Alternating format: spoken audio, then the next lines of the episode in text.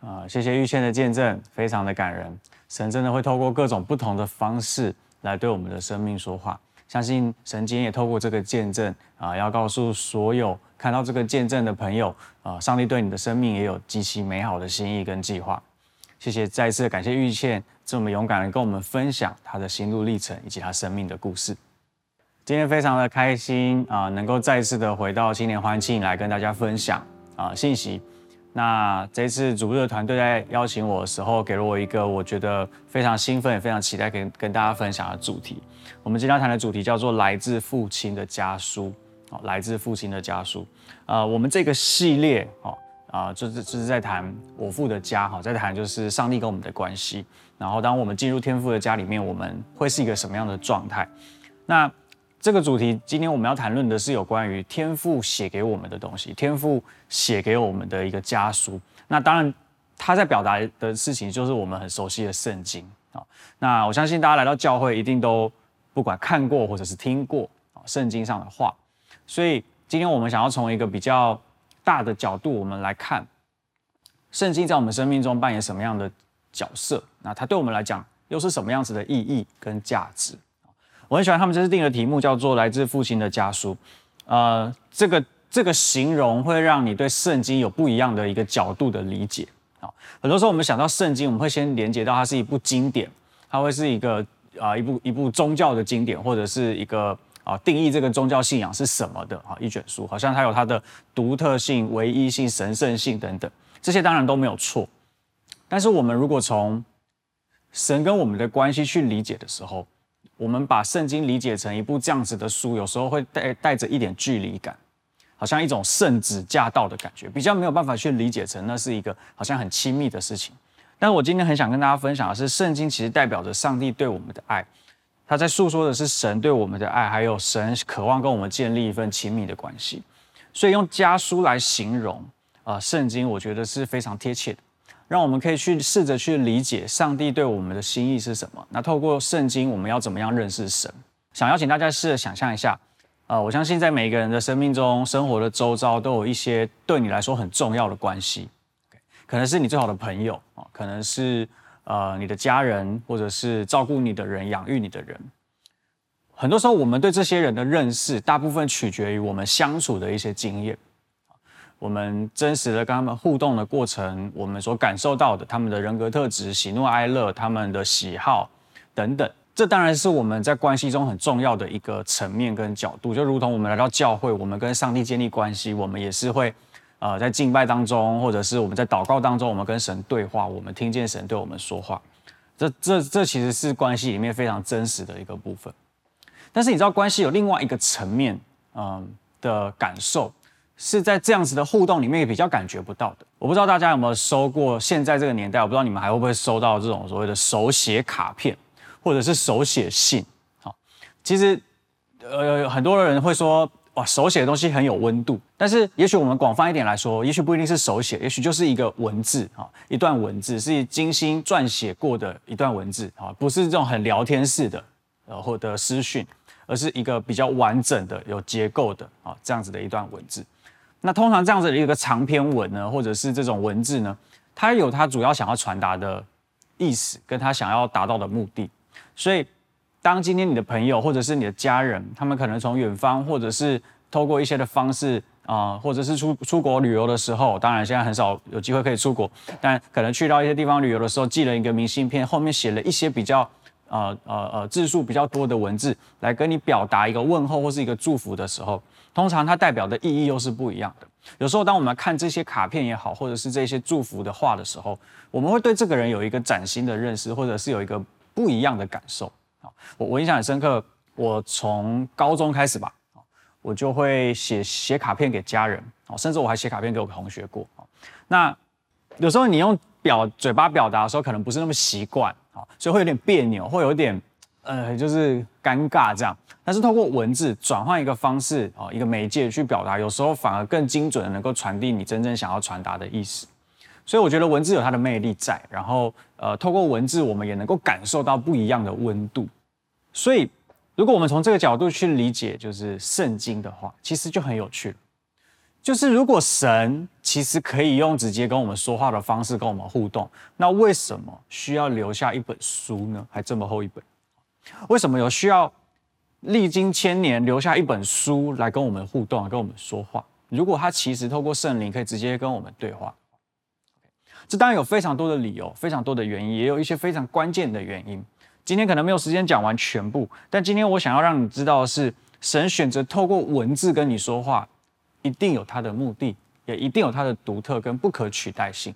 所以我想要邀请大家，不管你手上的圣经是是纸本的，或是电子的，OK。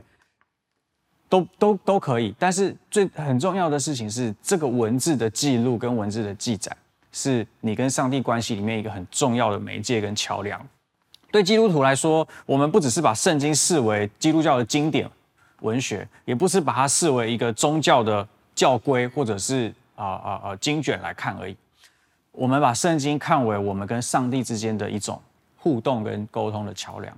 当然，你会说圣经可能比较单方面的是神对我们说的话，那我们对神说的话，可能没有办法透过圣经去表达。但其实我想要跟你分享的是，这不一定。你知道，圣经里面有非常多的祷告文，有非常多不管是诗人或者是一些圣经人物他们的祷告。有时候你在读那些祷告的时候，你会有一种，对，我就是这样想的，这就是我想跟上帝说的话。你知道吗？那无形之间就是一种互动。所以你知道圣经很很奥秘的地方，也很巧妙的地方，就是当你在读圣经的时候，你不知不觉已经在跟神说话。即便你说啊，我不确定我能不能听得到神的声音，可是神的声音已经写在这里，已经记载在这个地方。当你翻开它的时候，神已经在对你的生命在说话。所以我想今天从这个角度，我们要一起来看看一下这这一本家书到底有什么独特，有什么特别。今天我想分两个部分来跟大家分享哈，因为关于圣经的东西，我其实可以讲很久，也可以真的是三天三夜可能讲不完哦。那我今天只能就着某一个部分来跟大家分享。今天主要会分两个部分，第一个部分是我们要怎么确定圣经是神的话，好，这可能是蛮多呃年轻人会想要知道的，就是当我来到教会，我知道啊，哇，就是耶稣很棒啊，敬拜很棒啊，然后我读圣经，可能有些部分我看不懂，但有些部分我觉得哦很有道理啊，听啊。像今天玉谦说的哈，听教教会的讲道的时候，觉得很生活化、很实用啊，这些话很自然而然就输入我们的脑袋。但是我们真的确定这这手上这本书啊是神说话吗？对，会不会其实它不是？啊，如果它不是的话，我们一直宣称它是，这不是很奇怪的一件事情吗？任何一个宗教都有它的所谓的经典文学或者它的它的经卷，那这些经典都必须要被验证，它是否是啊？呃有它的权威性，有它的独特跟不可取代性。那圣经，我们今天就要来看看圣经的不可取代性以及它的权威性到底在哪里。而且这不只是基于基于基督教里面而已，而是关乎全人类。这是不是上帝写给人类的唯一一本书？还是会有其他的书，或是其他宗教的经典也可能是上帝写的？那这本书就不是唯一。我们今天第一个部分想要来谈论这个部这这件事情哈。所以我们要如果要说我们要怎么确定圣经是神的话的话，我们大概从几个面向。其实如果你上网 Google，你可以找到很多的文章在谈论这个议题，因为这个议题不是什么新的话题，也不是什么新的疑问。这个议题已经经历千年的探讨，大家都想知道，甚至有非常多的人试图质疑，甚至摧毁圣经的权威性以及它独特的独一无二的地位。只是这千年来，始终没有人完全的成功。每一次有一些新的质疑出现的时候，总是能够找到新的证据支持圣经的权威。所以今天我想分几件事情来跟大家说明啊，从我的视角来看，我是怎么样认知圣经绝对是百分之一百从神而来的话语。好，第一个部分当然是我们来看看圣经自己怎么说哈，就像是你写一封信给一个人，你会署名吧？你会说这是我写的，你会写上自己的名字。你寄个明信片给别人，你总不会匿名寄吧？哦，你会写上自己的名字，因为你希望产生连结嘛。所以圣经如果是上帝给我们的家书，他一定会署名，他一定会说这是我写的，这是我写的。好，我们看一下提摩太后书三章十六到十七节，这段这段经文是这样说：他说，圣经全部都是上帝启示的，有益于教导、督责、使人归正。培养人行义，使属上帝的人得到充分的装备，去行各种善事。这边说圣经全部都是上帝启示的，好，所以这非常开宗明义讲得非常的清楚。同样在彼得后书一章二十到二十一节也是这样说，彼得说：你们首先该知道，圣经上的一切预言都不可随人的私意解释，因为预言绝非出于人的意思，都是人受了圣灵的感动，讲出上帝的信息。都是人受了圣灵的感动，讲出上帝的信息，而这非常重要。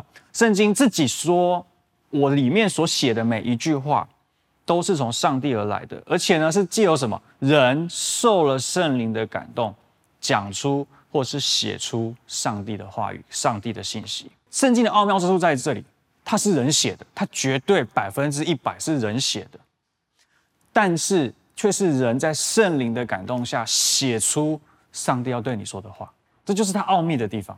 上帝不是亲自动笔，而是透过人完成这个伟大的任务。OK，这是第一件事情，圣经自己这么说。好了，但是光圣经自己这么说是不够的啊，因为什么事情都可能造假嘛，对不对？所以我们必须看看其他的证据。第二个，我想要跟你分享的啊，我觉得蛮有蛮重要的一个证据，是你知道这本圣经呢是怎么写成的吗？好。这本圣经从它的第一位作者到最后一位作者，大概横跨了将近一千五百年。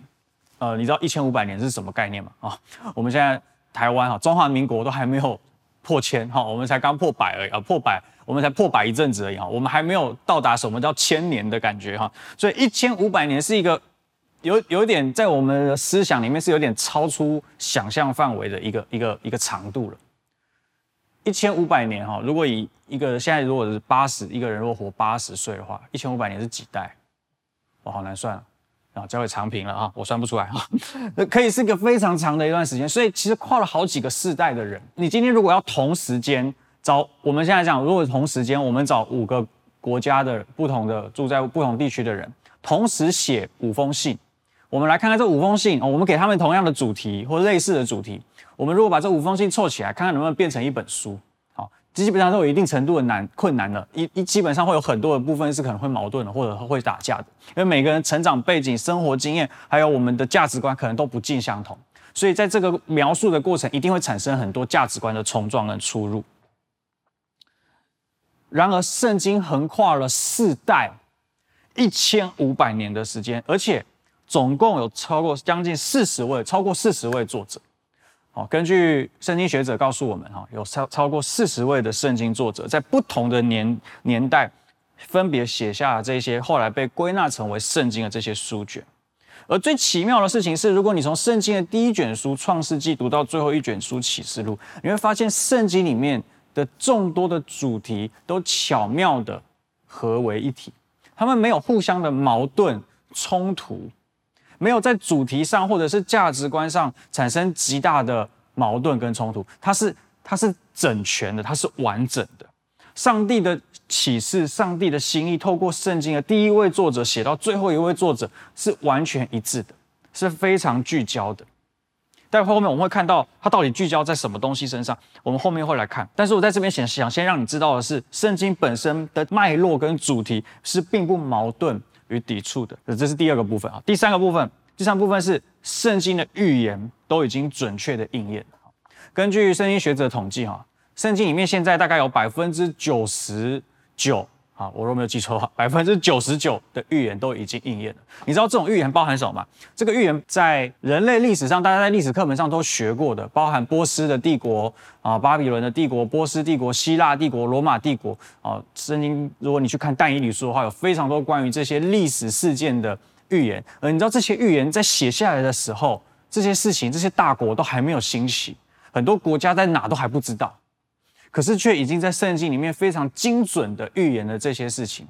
然后等到事情一个接着一个发生的时候，在旧约时代的人才意识到，哇，神说的是真的，因为这些事情在接下来的几百年里面一个接着一个发生。而圣经里面最有名的一个种类的预言是关乎耶稣基督的预言。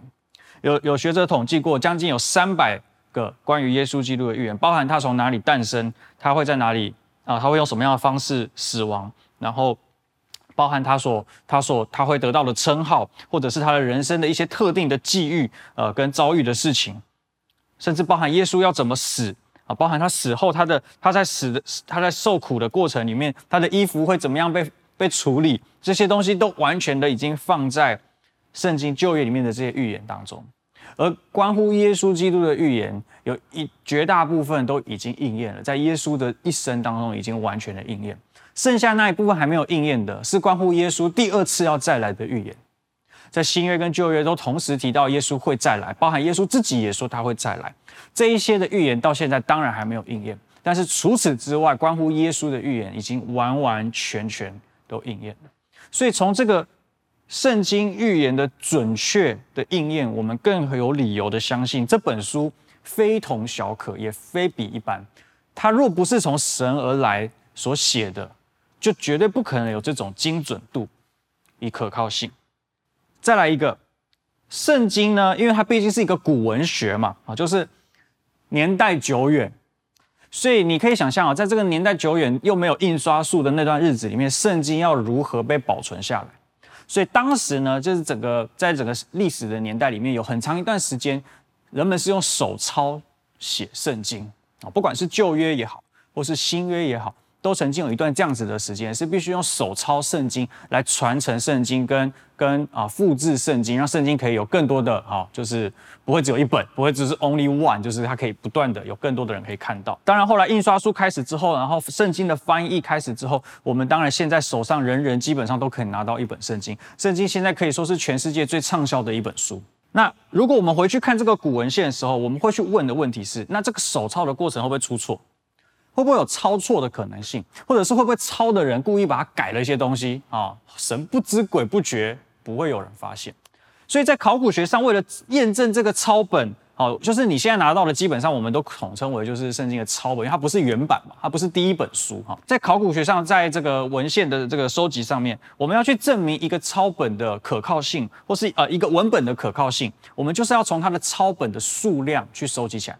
这个逻辑很简单，如果同时代的抄本数量越多，你就越有机会去比较当中的差异性是否出现问题。所以，当抄本的数量保存的越多越完整，就显出它的呃抄本的内容是越可靠。如果它整的当时代只有一本抄本，你就不知道它到底有没有抄错啊。但是如果你回到最源头的那个时代，他们当代的抄本就有数不清的数量的时候。你就知道这个抄本的可信度会是非常非常高，因为你可以做比较。而圣经在它的年代被发现最早的这个年代里面，它的抄本的数量是远胜过其他当代的文献。你现在在历史课本所熟悉的这一些古书啊，啊，哎，你我不知道你们现在学什么啊？司马迁的《史记》啊，就是这种书，他们的抄本数量是没有办法跟圣经做相比的。圣经的抄本数量呢是非常庞大的。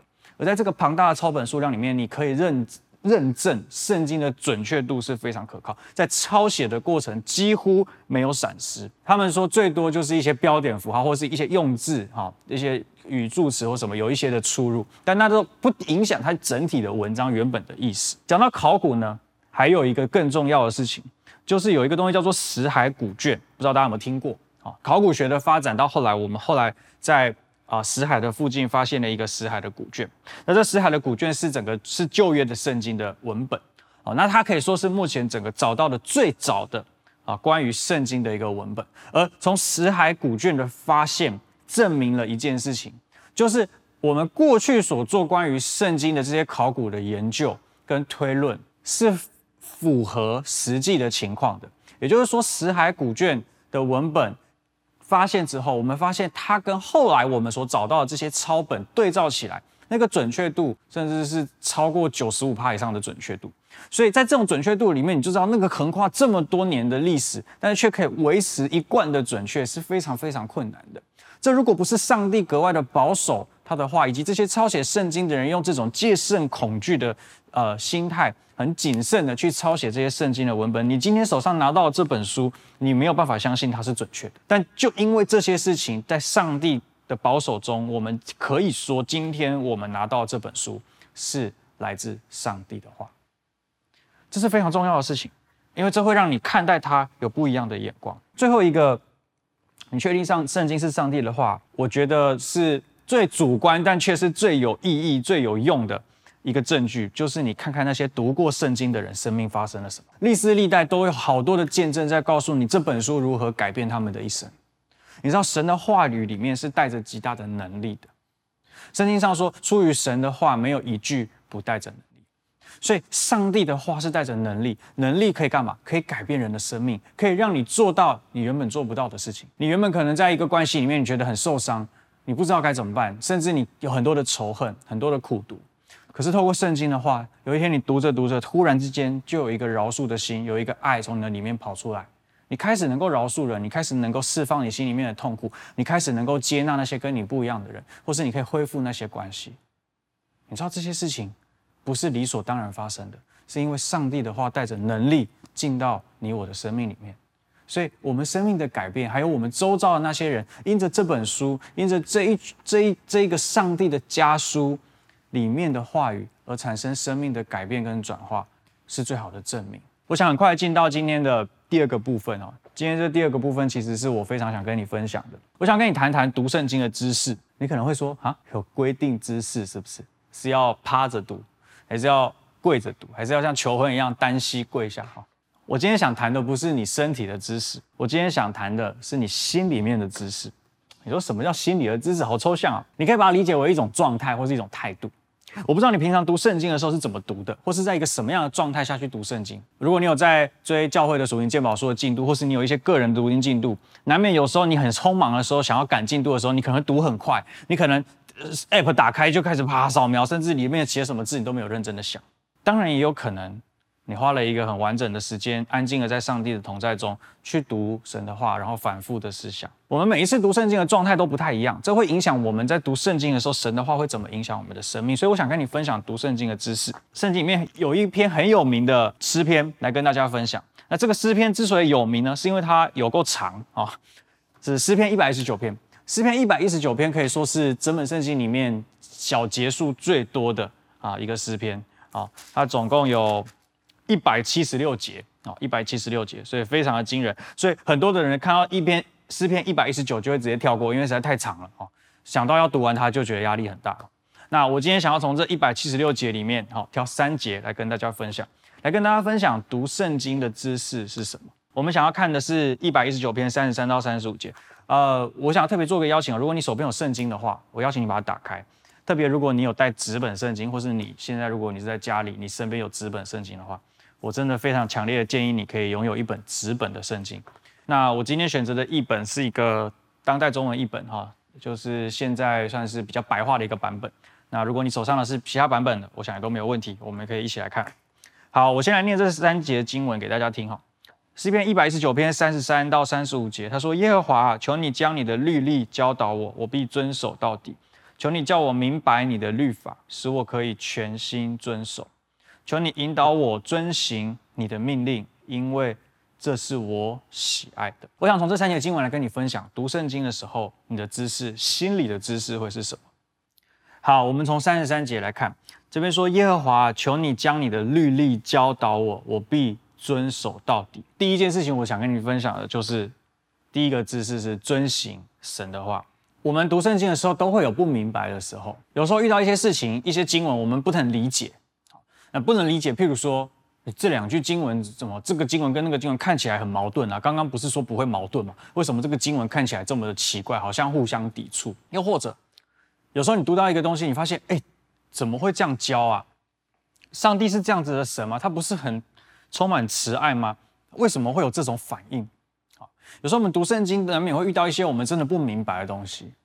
或者是你读一些福音书的时候，你看到耶稣的一些教导，你觉得这太不合理了吧？这太不太不符合现在的标准，或者是这不符合现在时代的一个一个一个思想的潮流了吧？很多时候我们会遇到这些事情，我们会不明白。但是在读圣经的时候，有一件很重要的事情，我我想要第一个说，就是因为这件事情真真的很重要。你可以选择等我明白了再看要不要遵行，但是在这段你等候明白的过程中，你没有机会。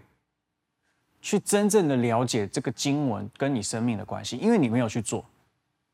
所以换句话说，在这个等待明白的过程，你的生命不会有任何改变，你的生命不会被神的话语去调整，或者是产生任何的成长，不会，因为你没有去做这件事情，就不会发生，你就没有办法真的去体会神的话是不是真的这么厉害，是不是真的这么了解我的人生、我的生命，是不是真的能够改变我，是不是这样做我的人生会变得更满足，是不是这样做我的人生会变得更喜乐？你不会明白，因为你还没有开始做。所以在你等候明白的过程，你不知道要等多久，而你的生命就停滞在这个地方。诗篇一百一十九篇的另外一个地方啊，第一百节哈，他说：“我比长者更明智，因为我遵守你的法则。”我们常常认为，哇，老一辈的人应该很有智慧啊，哇，应该呃经历过人生大风大浪啊，有很多生命的历练，应该应该更有智慧才对。可是你知道这个诗篇的作者说：“我比长者更明智，因为我遵守你的法则。”从他的视角来看，他的生命做了一些选择，是那些老一辈的人或者是长辈，那些经历过人生大风大浪的人也不会做的选择。但是当他经历过，当他遵守了，他做了这个选择的时候，他发现哇，这是智慧。这件事情在我的年纪我是不可能知道，甚至在我的长辈的年纪，他们也不会这样选。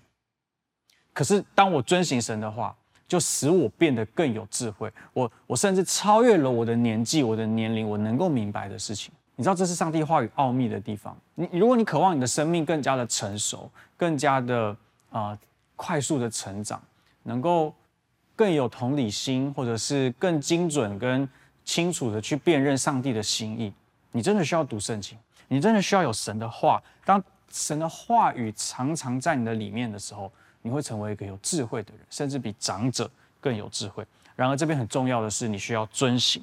耶稣在马太福音是这么说的：第七章二十四到二十五节，耶稣说：“所以，凡听见我这话就去行的，好比一个聪明人，把房子盖在磐石上，雨淋、水冲、风吹，撞着那房子，房子总不倒塌，因为根基立在磐石上。因为根基立在磐石上。”所以这里很重要的是，你听见了就去行。耶稣没有说你听见了想通了再去行。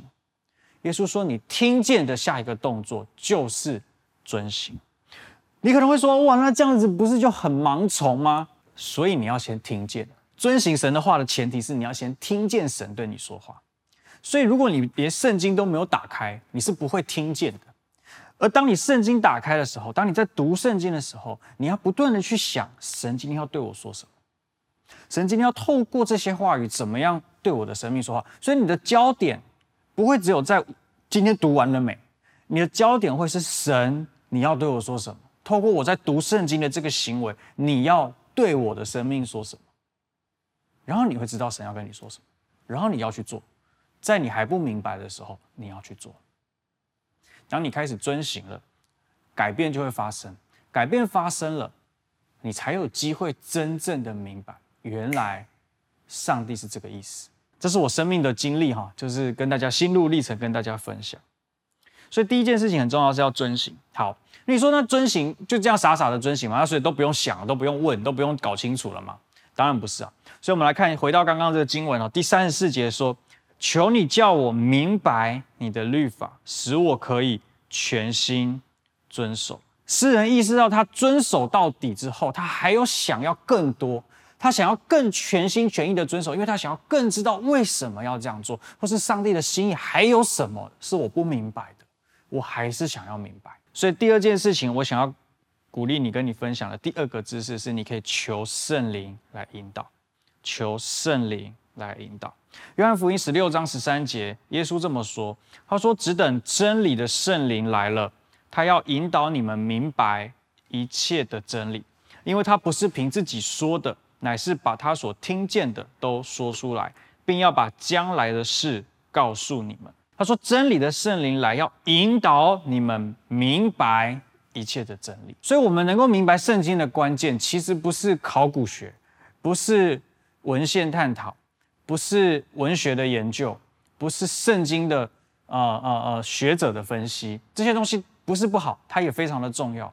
但是这一些的研究结果不一定能够产生对你我生命真实的影响，因为耶稣给了我们一条路径，使我们能够明白真理、明白圣经，是透过圣灵的引导。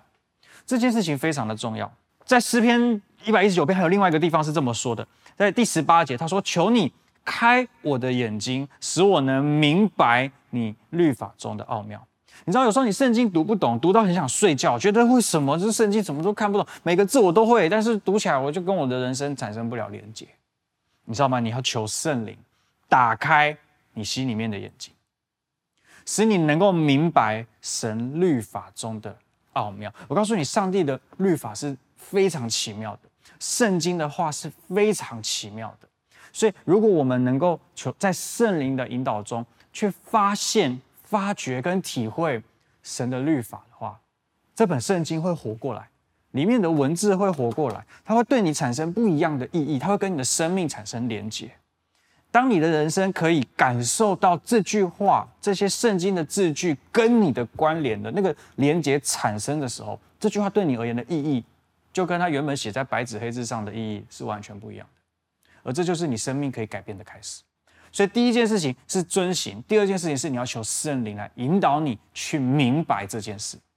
所以不是只有一直傻傻的遵行，而是在遵行的过程，你要不断的求圣灵来帮助我们，可以引导我们的心去明白神的意思。最后三十五节他说什么？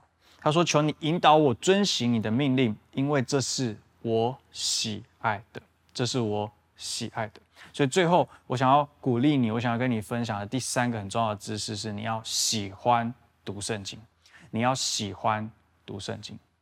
我我知道你听到这个标题，你会觉得很难，或是会觉得很 离我很遥远。要怎么喜欢圣经？就可能对你现在的阶段，刚好你这个季节或是这个状态，你就觉得哦很难懂啊，很很无聊，我没有办法理解。在我给你一些比较实际的具体的建议之前，我还是想要先说，这个态度是关键，就是你能不能喜欢这件事情是关键。一百一十九篇有非常多关于神的话语的这些描述啊，整个一百一十九篇是非常丰富的一个经文。我甚至蛮鼓励你，如果有有有有这个想要的话，有这个渴望的话，你真的可以好好的专注来读一百一十九篇。你可以每天读八节，二十几天就读完了啊。然后呢，用一个月的时间，好好的去默想一百一十九篇的经文，你会有非常大的收获。一百一十九篇的一百零三节这么说，他说：“他说你的话语品尝起来何等甘甜，在我口中胜过蜂蜜。”你知道，这个诗篇作者甚至用蜂蜜去形容那个神的话带给他的感受。你会很想吃甜的东西，那你会不会很想要读神的话？我大学有段时间非常想读神的话，我不知道为什么。那不是一种知识的渴望，是一种发自，就是很像那种你饿了两餐、三餐之后，你超想吃饭的那种感觉。非常的就是发自内心，好，那那段时间就是我我我非常的渴望可以读圣经，我不知道为什么，我平常都有在读，但那段时间我非常，我记得应该是大二的时候，然后那段时间，而且我的渴望非常的聚焦，我超想读圣经里面一卷书，叫做耶利米书。如果你读过耶利米书，或是你有上过 D c a m 你有做过耶利米的那个圣经人物报告，你就知道耶利米书超难读的。耶利米书它是它的时序是非常混乱的。而且有有一些是耶利米的故事自白，有时候是他的一些哈，就是一些一些所发的预言，所以这样穿插来穿插去，你都不知道现在到底在读什么。可是我那个时候我就我就有一个非常大的渴望，我就非想我超级想把它读完，所以我大概花了三天时间我就把耶利米书读完。你可以去翻一下耶利米书有几章哈，我三天就把它读完，而且我是像看小说一样啪啪啪啪啪，我没有停的，一直看一直看一直看。我人生中好几次这样的经验哈，之之前还有一次也是。非常，我就很想读诗篇一百一十九篇，我我就狂 K 这样，我就狂念这样。有时候你也不知道自己在读什么，就是一直在读这些话，一直把它吃进去，一直把它吃进去。可是你就是里面有一个饥饿，你知道后来我才意识到，后来有一个辅导跟我分享说，你这个状态是什么？你知道吗？不是生病啊，你这个状态是圣经里面讲的重生，就是你有一个新的生命出生了，而那个新的生命出生的时候，它需要怎么样？它需要吃奶，它需要吃东西。你长大了。你需要吃东西，就像你长大之后，你会开始想要改变你的吃东西的口味，你想要吃更多你以前不能吃的东西，你想要去尝试很多不同的食物，你想要你想要满足你的呃饥饿。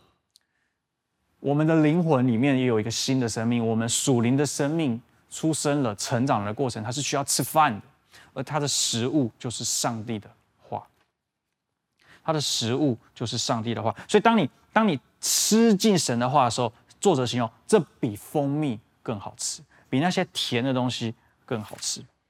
如果我们回到刚刚的一百一十九篇三十五节，你知道他三十六、三十七节继续说，他说：“求你使我的心爱慕你的法度，而非不义之财。”求你使我的眼目远离虚空之事，按你的旨意更新我的生命，更新我的生命。他说：“让我的心爱慕你的律法，爱慕你的法度，而不是那些不义之财。”这里做做了一个对照，就是你的心里面你爱的是什么？我们在谈喜欢读圣经，我想问你的问题是：你喜欢什么？你喜欢什么比喜欢神的话更多？哦，在我的生活当中很真实的，有时候我会我会没有那么爱读圣经。我即便已经是一个区牧了哈，在教会常常，而且我是每个礼拜要预备讲道，读圣经并不是我每天的最爱。坦白说，会有很多的东西取代那个位置，会有很多东西，我我我现在比较想看影片，我我现在比较想追剧，我我现在比较想干嘛干嘛，圣经就会一直躺在那，你都知道它很重要，可是就是没有动力翻开它，因为你有更多喜欢的东西。可是你知道吗？他后面三十七节说：“求你使我的眼目远离虚空之事，按你的旨意更新我的生命。”你知道我所经历的就是这样。当我用其他东西取代了神的话语的时候，对那个当下我可能很放松，我可能做到我想做的事情。可是当时间过去之后，我的圣经没有打开，还是躺在那里的时候，我会感觉到的是一种虚空。我会感觉到我生命的满足并没有真正的产生。我并没有因为做了这些我更喜欢做的事情之后，我生命得到一个永恒的满足。而是当那个享受过去了，那个欲望被满足之后，我有更多的虚空跑出来，因为我的灵魂没有吃到食物，我只是在满足我的肉体的欲望。但是当我打开神的话，当我开始读圣经的时候，可能我花个十分钟、十五分钟或三十分钟，我浸泡在神的话语里面，让神的话对我的生命产生连结，并且开始对我的生命说话的时候，当我再次的合上这本圣经，用祷告结束我的读经的时候。我感受到的是一种满足，那种满足是我没有得到任何物质的享受，我没有打到任何一场电动，我没有看到看完任何一场剧，可是我会有一个很真实的平安跟很真实的满足在我的心里面。所以这就是诗人说的：“求你让我远离虚空之事，按你的旨意更新我的生命。”所以你为什么可以喜爱读圣经，喜欢读圣经？因为读圣经能够更新我们的生命啊。读圣经可以更新我们的思想，更新我们的生命，让你有一种活着的感觉，持续的有一种活着的感觉。所以这里有一个很重要的秘诀：有时候你读圣经，你没有这种感觉。我们来看看，会不会有其他人有这个问题？耶稣是这么说的，在约翰福音五章三十九到四十节，耶稣对着当时这群最爱读圣经的法利赛人跟这些的律法教师说了这句非常。晴晴天霹雳的话，他说：“你们研读圣经，以为从圣经中可以得到永生，就是一个生命嘛。其实为我做见证的正是这个圣经，但你们却不肯到我这里来得生命。读圣经最终的目的不是为了读圣经，读圣经最终的目的是为了找到生命的源头，而生命是在耶稣那里。”耶稣是道路，是真理，是生命，他就是那个道成肉身。神的话变成文字，就是你现在的圣经。但神的话变成一个人，他叫做耶稣，而耶稣才有真正的生命。你跟耶稣连接，才是跟生命的源头连接，才是跟葡萄树连接在一起。所以这个生命才会进到你的里面。耶稣说：“你们从圣经里面。”去研读，以为可以得到永生。你们以为字句可以带带给你永生，可是其实这些字句是在为我做见证，就是耶稣。你们却不到我这里来得生命。如果你们认真的读圣经，你们诚诚实的读圣经，圣经的字句应该把你们带向一个人，叫做耶稣基督。然后你们会到我这里来得生命。所以你要如何喜爱圣经、喜爱读圣经？其实答案很简单，就是在你每一次读圣经的时候，去找到那个生命的源头，去找到圣经的经文是怎么连接到耶稣基督的生命的。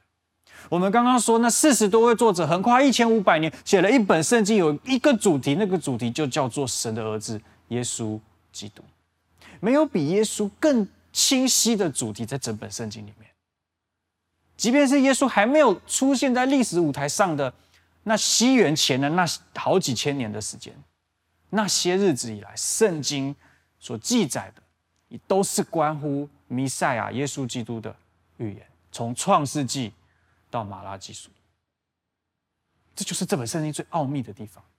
上帝用千年来铺陈他的儿子道成肉身，然后再用两千年的时间，把这些东西变成你现在手上看到的这本书——新约与旧约的综合。今天的我们这个时代的基督徒，透过这本圣经完整的圣经，我们可以认识上帝完美的话语。而且借由这些话语找到生命的源头，耶稣基督，我们的生命就改变了。你怎么能不爱读圣经呢？你怎么能不爱读圣经呢？因为如果你知道圣经的背后是这位爱你的神，所以你说我要怎么爱上神的话？其实很简单，你要爱上神的话吗？那你要先爱上说话的神，爱上这位向你的生命说话的神，你就自然而然会爱上。神的话，因为你知道这一切是关乎他与你。回到我们今天的主题，天父的家书，父亲的家书。如果你知道这封书信是关乎父亲，是关乎那位爱你的天父，你不会不珍惜这个家书。如如果是一个路人，你当然没有感觉。可是因为他的写信的人跟你有一个独特的连接跟关系，因此你会重视这封信。圣经就是如此，是因为我们跟神的连接，以及神对我们来讲的重要跟价值，以至于我们重新看见圣经这本书独特、独一无二的价值。各位弟兄姐妹，我相信你可以成为一个爱读圣经的人。我也相信上帝已经把那个爱爱慕他话语的能力放在我们的里面。因为我们都经历过神的爱，所以在神的爱触摸我们的那个时刻，我们会明白，我们想要读圣经，我们会产生那个动机跟渴望，因为我们想认识这位爱我们的神。祝福你成为一个爱读圣经的人，也祝福你从圣经神的话语当中，真正的找到这位爱你的神，爱上神的话，从爱上说话的神开始。我们一起来祷告。亲爱的天父，谢谢你是对我们说话的神。从古至今，你没有停止过向我们说话。谢谢你留下的圣经给我们，使我们透过你的话语，这些被写成文字的话语，我们可以更完整的、有脉络的、有故事的、不同面向的角度的，来认识宇宙的造物者，我们的天父。谢谢你揭露你自己，敞开你自己，使我们有机会能够认识。这一切是因为你的爱，渴望与我们建立那份深厚的连接。因此，主啊，让我们能够拥有一颗爱读圣经的心，因为知道这是从你而来的关乎爱的语言。如果我们在教会有感受到任何一丁点的爱，是来自于你，主啊，就让它。转化成我们想读圣经的动力，我们想要让神的话语充满我们生命的动力。我想问我们当中一些人来祷告，特别第一种人是你在教会长大，你参加过儿童主日学，圣经的故事对你来说真的再熟悉不过了。有时候读到一些的经文，或者是牧师用的一些的经节，你甚至都会背了。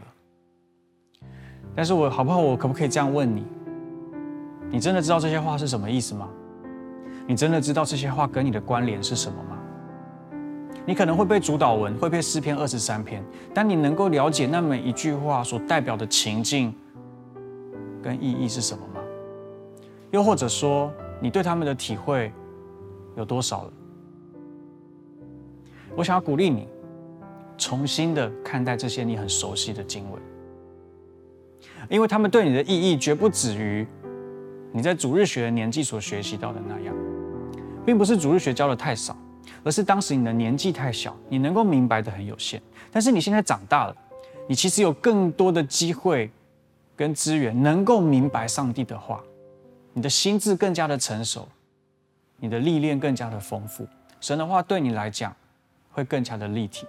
我鼓励你重新来看待这些。如果可以的话，你可以找一个不一样的翻译版本。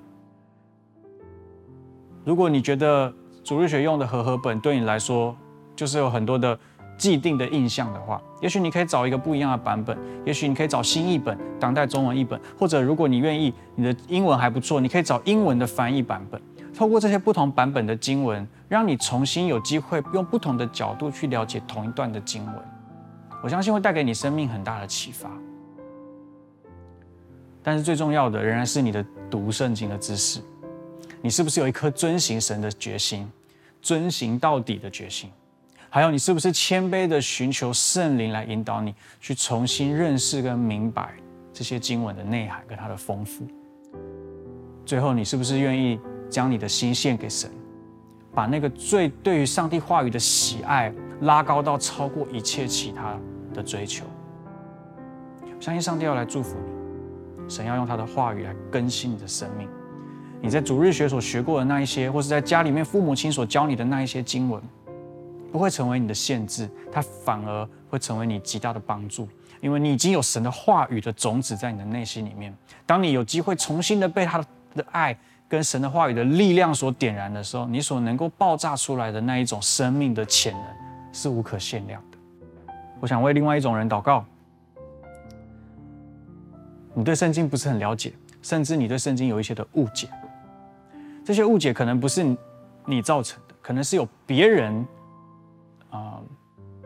的一些话语让你产生了一些误解。你今天听完之后。我想先感谢你耐着性子把它听完，但你听完之后，你觉得似乎你有想要重新认识这本圣经的一种动机，好不好？让我容许我可以先为你祷告吗？求神来祝福你，来帮助你挪开那一些过去对于他的误解所所来的限制跟局限，奉耶稣的名拆掉那一些的眼镜跟框框，让你真的像是回到一张白纸一样，重新来领受关于上帝对你的心意。透过当你打开这本圣经的时候，你的生命将展开新的一页。带着这样子的期待，也许从一些比较容易的书卷开始读起，也许可以从四福音书，可以从一些的历史书来开始读起。你会看见这些人怎么面对他们当时代的环境，然后神对他们的心意是什么？我相信那会是一个非常好的开始。最后，我们当中有一些人，你可能还不是基督徒，你也还不是很认识这个信仰，可是今天你来到教会。或者是你在家里面看到这个影影呃这个这个影片，你觉得好像神在对你说话，好像有一个不一样、很特别的感觉。不管是在前面的敬拜，或是见证，或是今天的信息的时间，你觉得好像有一些感动在你的心里面。我想要鼓励你，这是你的机会。